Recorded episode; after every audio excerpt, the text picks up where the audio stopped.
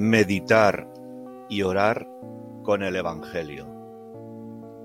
Del Evangelio de Lucas. El ángel del Señor anunció a María y concibió por obra del Espíritu Santo. He aquí la esclava del Señor, hágase en mí según tu palabra.